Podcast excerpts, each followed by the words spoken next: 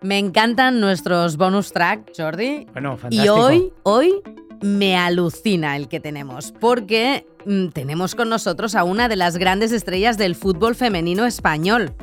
Vicky Losada. Vicky Losada, una de las futbolistas que ha hecho posible que, bueno, que el fútbol femenino esté donde está y donde va a llegar, que seguro va a llegar. que le queda muchísimo, muchísimo camino. Ella es Vicky Losada, está en Manchester City, En el jugando Manchester en el City. Manchester, y tenemos el placerazo de poder hablar hoy con ella. Pues sí, todo un lujo. Eh, Vicky, ¿qué tal estás? Hola, buenos días, ¿todo bien? ¿Qué tal vosotros? Pues muy bien. Eh, Encantados. para los que no sepan eh, quién es Vicky Losada, bueno, ahora ya cada vez más eh, lo saben, ex capitana del Barça, el año pasado ganasteis la primera Champions, este año has jugado en el Manchester City, eh, club de Guardiola también, pero en el femenino, en la Super League eh, femenina. Mm, Primera mujer en marcar un gol en un mundial, eh, como decíamos, ex capitana del Barça, ahora en el City, eh, capitana también de la selección española. Tenemos la Eurocopa a la vuelta de esquina, pero vamos a hablar de, de esta Vicky Losada, pues que le ha puesto el acelerador un poco al fútbol femenino español. Y, y bueno, eso, bienvenida al podcast Pistachea. ¿eh? Muchas gracias, un placer. ¿Qué tal se lleva esto de que de repente todo el trabajo que tú llevas tantos años haciendo empiece mm, a tener el reconocimiento que se merece? Vicky. La verdad que para mí es una alegría y es verdad que muchas veces digo, me hubiese encantado nacer a lo mejor cinco años más tarde, pero luego me arrepiento porque he vivido una generación que hemos peleado por todo, que gracias a dificultades también pues soy la persona y la futbolista que soy hoy en día y, y lo miro con una envidia, pero con una envidia muy sana, obviamente. Y la verdad que nunca en la vida diría, sobre todo en los últimos dos años, que el fútbol femenino fuese a crecer así. ¿Tú te imaginabas llenar un Camp Nou 91.000 personas, aunque tú ya no estuvieras en el, por eso del- lo de la envidia sana, ¿no? Pero te imaginabas que se pudiera llenar un estadio, el Camp Nou 91.000 personas? No, ni mucho menos. De hecho, eh, en la época en la que yo estuve allí, muchas veces lo pedíamos y muchas veces lo que, lo que se decía era pues el miedo a que la gente no fuese. Hmm. Entonces, a veces como que incluso el hecho de que ellos te digan eso, como que te autoconvencen a ti misma de decir, ostras, pues quizá a lo mejor eh, tienen razón. Pero está clarísimo que la sociedad le interesa, que la gente ha respondido, que lo han hecho dos veces, que no es solo una, y que yo creo que es el principio de, pues sí, de una nueva era probablemente, de un nuevo fútbol femenino que está aquí para quedarse en la sociedad. Y esto tú lo has visto con el Barça, pero ahora yo te pregunto, ¿cómo lo estáis viviendo desde el Manchester? ¿Qué tal ahí todo esto? ¿Qué está pasando? Bueno, la verdad que eh, la gente, ahora que he estado en más clubs, alucina con el Barça. Es decir, el Barça es el, el mejor ejemplo, quien está haciendo mejor las cosas y quien está apostando más por el fútbol femenino.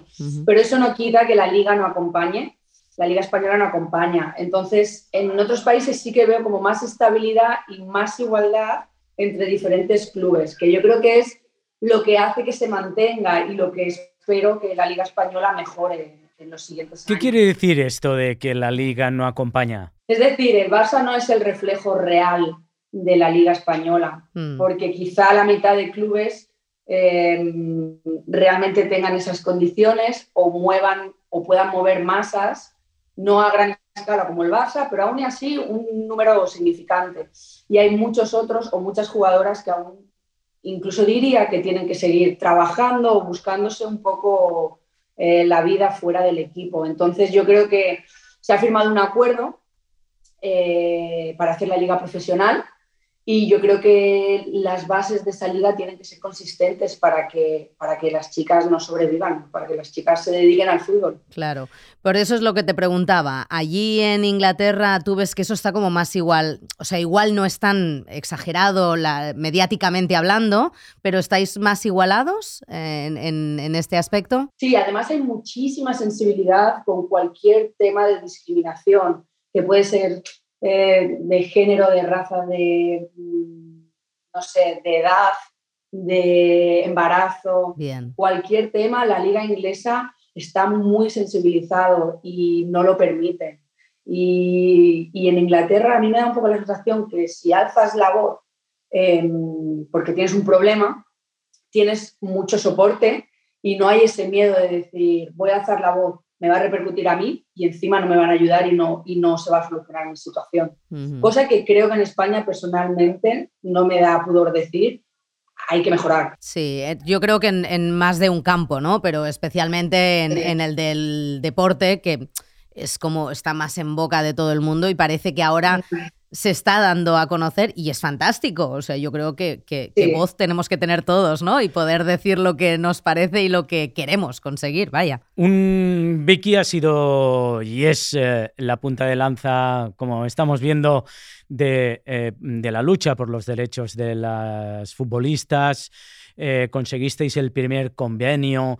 Eh, bueno, una situación que, por ejemplo, eh, algunos clubes despedían a las jugadoras cuando se quedaban embarazadas, no había un sueldo mínimo. Recordamos que, por ejemplo, el sueldo mínimo de una futbolista en España son unos 10.800 euros, cuando un futbolista profesional masculino son 175.000. Mm. Hay una diferencia muy grande.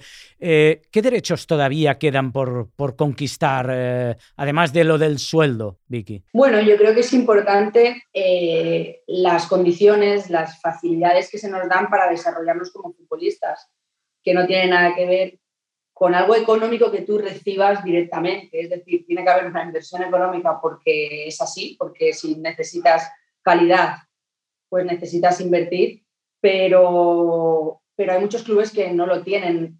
Hablando en plata, eh, buenos campos de fútbol, eh, un staff digno, buenos médicos, buenos fisioterapeutas, eh, cobertura médica, em, son cosas básicas que yo creo que incluso cualquier trabajador en España eh, tiene o está protegida con la ley del trabajador. Que con el convenio es cierto que ha cambiado, pero que creo que hay que empezar a matizar más puntos porque sí que es cierto que creo que nosotras no somos un trabajador normal, por utilizarlo de una manera. Piensa que nosotras nos podemos tirar de lunes a viernes eh, muchísimas horas o viajando completamente todo el fin de semana.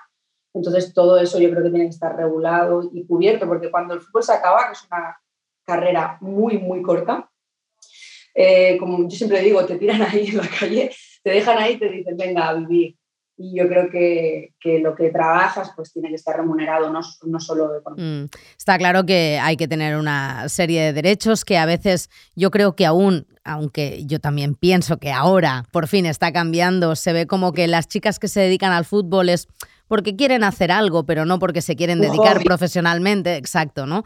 Y que esto a lo mejor es el clic que aún no se ha acabado de hacer en España y que, bueno, por eso hay gente como tú eh, que está luchando por ello y, que, hay que hacerlo, ¿no? Porque al final acabáis siendo unos trabajadores que yo digo que a veces sois unos autónomos que además tenéis riesgo físico, o sea, que es, que es la bomba, ¿no? Lo tenéis todo. Estáis trabajando 24/7 y, y lo que dices tú, que además se acaba pronto y tienes que saber que cuando se acaba, bueno, pues que han tenido en cuenta todo lo que has estado haciendo hasta ese momento, ¿no? Sí, sí, es así, porque cuando, además cuando eres deportista no, no te das cuenta, porque, porque es cierto que a ti te dicen dónde ir, cómo ir y qué hacer, pero pasas muchísimas horas de tu vida dedicadas al fútbol que no puedes hacer eh, otra cosa y cuando se acaba, hmm. Todo eso desaparece y es como, como un, niño eh, pequeño saliendo a la calle el primer Claro. Ahora estás presentando el libro eh, Vicky Losada, capitana. Eh, recordamos que era la primera capitana del, del Barça, también de la selección española. Tú soñabas con ser Xavi, con ser Iniesta. En tu terraza natal. Explícanos un poco cómo fueron tus inicios. Bueno, yo creo que un poco innato. Mi casa es muy futbolera y con el balón encima siempre conmigo. Luego empecé a jugar con niños porque no habían equipos femeninos mm. cuando tenía 6, 7 añitos. Y mis referentes eran masculinos, Xavi, de aquí de, de, mi tierra, Iniesta, Pep Guardiola. Y actual entrenador del Barça, ¿eh? Sí, correcto. Pep Guardiola, que casualmente, ¿quién iba a decir a mí que la vida me iba a acabar enviando a Manchester, donde casualmente tiene que estar él? Que es curioso. Y luego ya recuerdo con 12 años irme al Sabadell, al eterno rival aquí en Tarrasa, pero bueno, porque era el único que tenía femenino.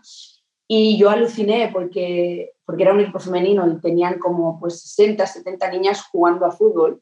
Y yo estaba a 8 kilómetros de ese campo de fútbol y nunca en la vida imaginé que habían chicas que jugaban a fútbol. O sea, yo pensaba que era única en mi especie. Mm. Y cuando fui allí aluciné. Y ahí empezó un poco mi carrera más en el, en el fútbol femenino. Ya luego pasé al Barça de fútbol 7 y con 15 añitos primera división. Y ahí la gente sí que sabe un poco más ya lo que fue mi vida, que, que es más pública. Pues Barça, 5 años, Estados Unidos, Inglaterra. Y volver para ganar la Champions, que era un sueño. Eh, un sueño que empecé a tener cuando tenía 22, 23 años, porque cuando era pequeña yo no veía mujeres que fuesen deportistas profesionales. Entonces, si no lo ves, a veces no lo puedes eh, soñar. Te fuiste a Estados Unidos en el New York Flash, luego en el Arsenal Ladies, donde conseguiste la Liga y la Copa. Eh, es decir, que también tienes una Liga y una Copa británicas. Eh, luego has conseguido como 6-7 ligas españolas, otras tantas copas, al final la Champions. ¿Por qué decide Vicky irse, ahora que lo tienes, que lo miras más con perspectiva? Mm, un poco hay la fuga de estas futbolistas, tú te fuiste para una nueva experiencia, ¿por qué te fuiste al, City? Bueno, es cierto que tengo muchísimos títulos que ni yo lo pienso, pero la gente desde fuera, sobre todo ahora que somos personajes más públicos y que, y que la gente opina, lo ve como que el deportista de élite, que es así, tiene que ser así, eh, se le juzga o se habla de él según su rendimiento. Y es que es así, porque la élite es ganar, ganar, ganar y ganar. Y, y, a veces para nosotros, que somos lo que nos, los que dedicamos todo el día en ello, no, no es solo ganar, mm. es, es estar bien, es disfrutar el proceso, es eh, pues sentirte realizada también.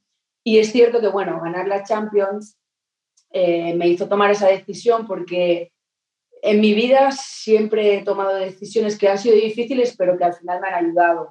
Y fue una decisión muy dura porque la gente piensa, ¿por qué se va? Pero creo que era momento de dar paso a otras generaciones, que era el final perfecto y que a veces no, pues dicen que una retirada a tiempo es una victoria. Bueno, y dicen que también hay que retirarse en el, en el mejor momento, ¿no? Hay que hacer el cambio.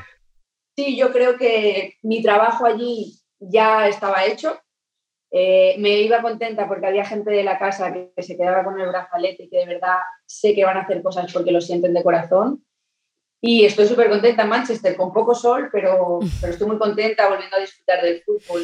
Mm, vamos a tener una Eurocopa. Eh, eh, bueno, estábamos grabando el, podcast eh, antes de la, Eurocopa femenina en Inglaterra, donde, donde tú estás. ¿Qué opciones le ves a España? ¿Cómo ves al equipo? ¿cómo, ¿Cómo ves a España para esta Eurocopa? Bueno, yo creo que lleva años demostrando que está creciendo muchísimo a pasos agigantados eh, fútbol femenino español. Hay mucho talento y yo creo que es momento pues de... Creo que las últimas Eurocopas serán un poco más de, bueno, a ver qué pasa. Hay mucho talento, pero a ver qué pasa. Las selecciones nórdicas, eh, Inglaterra. Estados eh, Unidos, bueno, Estados Unidos en este caso no, pero... Bueno, en este caso no, pero sí, mundialmente, Estados Unidos también eran mejores, pero ahora yo creo que es el momento de decir, eh, tomar esa responsabilidad y conseguir también resultados. Yo creo que las chicas lo tienen claro.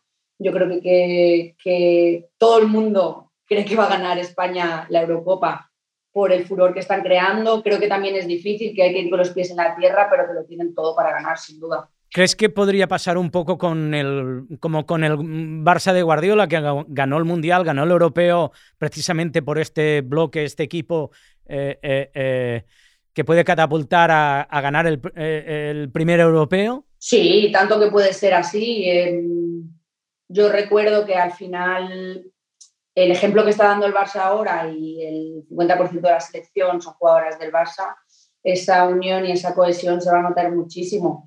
Y es cierto que en el fútbol a veces pues, puedes hacer un muy buen partido y el resultado no lo controlas, entonces yo espero pues, que también eh, tengan esa suerte y que hagan buenos partidos porque creo que puede ser el comienzo de una nueva era. Oye Vicky, a ver, ahora te hago yo una pregunta de estas. ¿Has jugado y has estado y trabajado con gente a la que tú mm, admirabas? ¿no? Esto yo creo que es una de esas cosas que haces check en la lista de la vida. Acabas de presentar tu libro, Vicky Losada Capitana. ¿Y tu árbol para plantar sería este proyecto de montar una escuela solo para chicas futbolistas? ¿O también has plantado un árbol? No, no de momento no.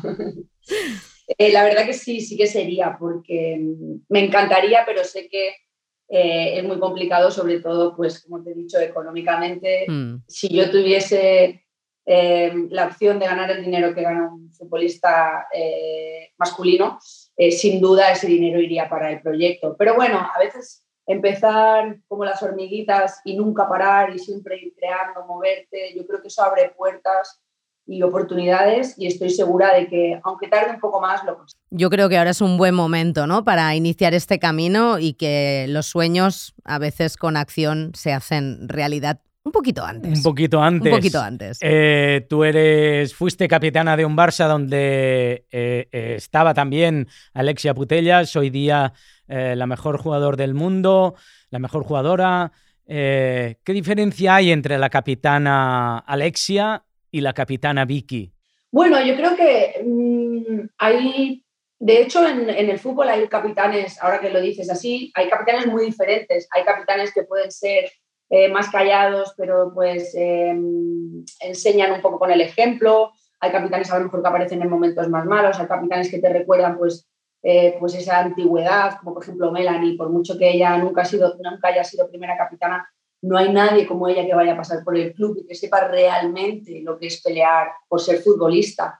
Entonces yo creo que, bueno, Alexia sin duda eh, lleva muchos años en el Barça, eh, yo creo que enseña con el ejemplo, con la pasión que tiene por el fútbol, eh, con muchísimo trabajo y encima siente los colores que a veces cuando llevas el brazalete en un club no es solo ser buen futbolista, sino representar, pues en este caso, los valores de, un Barça que históricamente em, se le conoce por ello. Y, bueno, de hecho hay cinco capitanas que mucha gente eh, pensará, madre mía, eh, son muchas.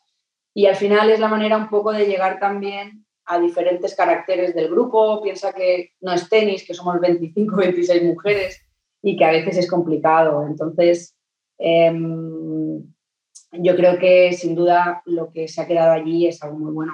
Antes has hablado de, lo corta que es la, carrera de, un deportista y más eh, cuando estás en la élite o estás jugando en lo más alto, ¿no?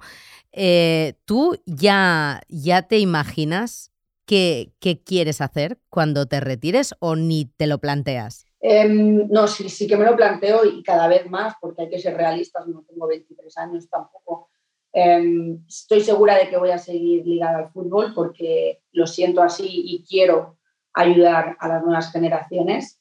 Em, también creo que ahora que empiezo a pensarlo un poco más, que aún no estoy preparada porque me gusta muchísimo el fútbol, sigo disfrutando de ello y dedicar 24/7 a esto y que de repente un día juegue un partido y, y en cuanto me quite las botas no me las vuelva a poner como profesional, creo que tiene que ser duro Em, tengo el ejemplo en casa de mi pareja que estuvo jugando casi 37 años y sé que es difícil. Entonces intento eh, empezar a prepararme y aconsejo que las nuevas generaciones, creo que el fútbol te da mucho tiempo, a la vez que te quita mucha vida social, te da mucho tiempo libre para aprovechar y es algo de lo que yo a lo mejor me arrepiento de, de no haberme formado tanto como hubiese podido. Y ya que estamos en Pistachea, vamos a hablar de pistachos, de tu dieta plant-based. Eh, hace como un año, un año y medio que adoptaste esta dieta plant-based, pero que es un 10% de carne, pescado, tal, y con la proteína completa de los pistachos. ¿Cómo te han ido los pistachos, esta dieta plant-based? ¿Te has, recuperado mejor de, tus lesiones? ¿Cómo te ha ido? Bueno, la verdad que sí, porque empecé a tener lesiones eh, que, empezaban a ser crónicas y a raíz de, incluir pues, más eh, plant-based alimentos en mi dieta, em, me siento muchísimo mejor, menos, menos inflamación, sobre todo el deportista, el tema de la inflamación, porque no paras, es muy importante.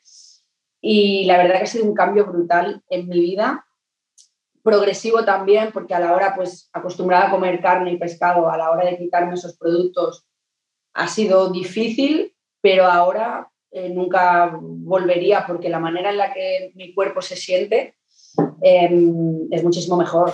Y, de hecho hay muchos jugadores como Messi, ¿no? Que cuando cambiaron la dieta incluso cambiaron su forma de jugar. ¿También te, ha cambiado un poco, ¿no? Tu, forma de jugar.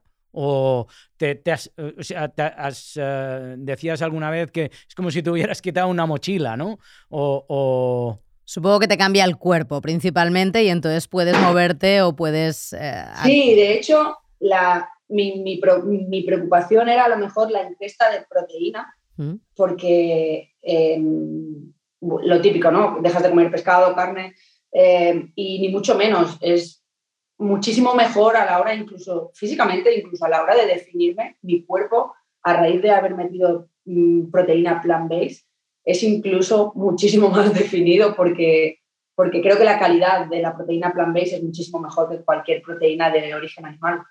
Yo creo que esto es importante porque realmente mm, también es verdad que antes se decía mucho, ¿no? Que un deportista no podía dejar de comer carne porque lo necesitaba para el aporte energético, para todo esto, ¿no? Y se está demostrando, y cada vez hay más deportistas que lo están demostrando, que tienen unos cuerpos perfectamente preparados, incluso lo que dices tú, mejor preparados para el esfuerzo físico gracias a, la proteína vegetal en sí, ¿no? Y a, tener una alimentación como muchísimo más estructurada, ¿no? Vale, pues eh, llegamos al final de la entrevista. Leo... Estaríamos con ella hablando horas y horas porque hay muchas cosas de las que hablar, pero bueno, te agradecemos eh, tu atención, te agradecemos que hayas querido venir a Pistachea a contarnos un poquito más de ti que eso siempre va bien, ¿no? Que la gente nos conozca desde otras, desde otras perspectivas. Así que para mí un placer y cuando quieras. Eh, Vicky, ¿algún último sueño que nos puedas decir en un minuto que te queda por cumplir en el fútbol femenino? Bueno, sinceramente, como, como deportista y toda mi carrera, em, el crear esa escuela de fútbol para seguir dando oportunidades a las, a las niñas y a las chicas. Que estáis buscando estadio, ¿eh? Estáis buscando un estadio, ¿no? Para dónde hacerlo. Estamos buscando unas instalaciones está siendo un poco complicado. Yo quiero que sea aquí en Barcelona, no quiero irme a otro sitio de España, pero bueno, lo conseguiremos. Estoy segura de que al final las puertas eh, se abren. Pues mira, desde Pistachea pensaremos positivamente hacia ello y que todos nuestros oyentes pongan su foco de energía en que se pueda llevar a cabo esta escuela, que seguro que dará grandes personas y grandes futbolistas. Gracias, muchísimas gracias, de verdad, Vicky. Gracias a vosotros. Muchísimas gracias, Vicky. Que los sueños se hagan realidad. Un placer. Chao. Un abrazo, un placer. Chao, chao muy, pero que muy interesante y además una persona encantadora. Vicky Losada, ha sido genial tenerla aquí. Pues Le damos las gracias a ella. Una entrevista magnífica en el que nos ha contado cosas maravillosas, ¿no? Del fútbol femenino que ahora está, pues, como la espuma, arriba del todo. On the top of the tops, que se dice, ¿no? bueno, pues esperamos que se le hagan realidad todos sus sueños y también les damos las gracias a todos nuestros oyentes. Sí, por favor. Yo espero que os haya gustado muchísimo esta entrevista. A mí me ha encantado y les queremos recordar también que pueden seguir muchísimas más cosas sobre los pistachos americanos. ¿Dónde? Pues en la web eh, www.americanpistachios.es, americanpistachios.es y también en los perfiles de redes sociales en Instagram eh, Pistachos Americanos y en Facebook American Pistachios ¿vale? Para acceder a toda la información, beneficios, vídeos, bueno, un montón de cosas. Solo nos queda recomendaros y pediros que os suscribáis a nuestro podcast dándole al clic y así pues escucharéis estos bonus track, también todos los programas y lo que os apetezca. Venga, Leo, le doy al clic. Venga, al clic. Pistachea. Síguenos en Instagram, arroba pistachos americanos y en Facebook American Pistachios.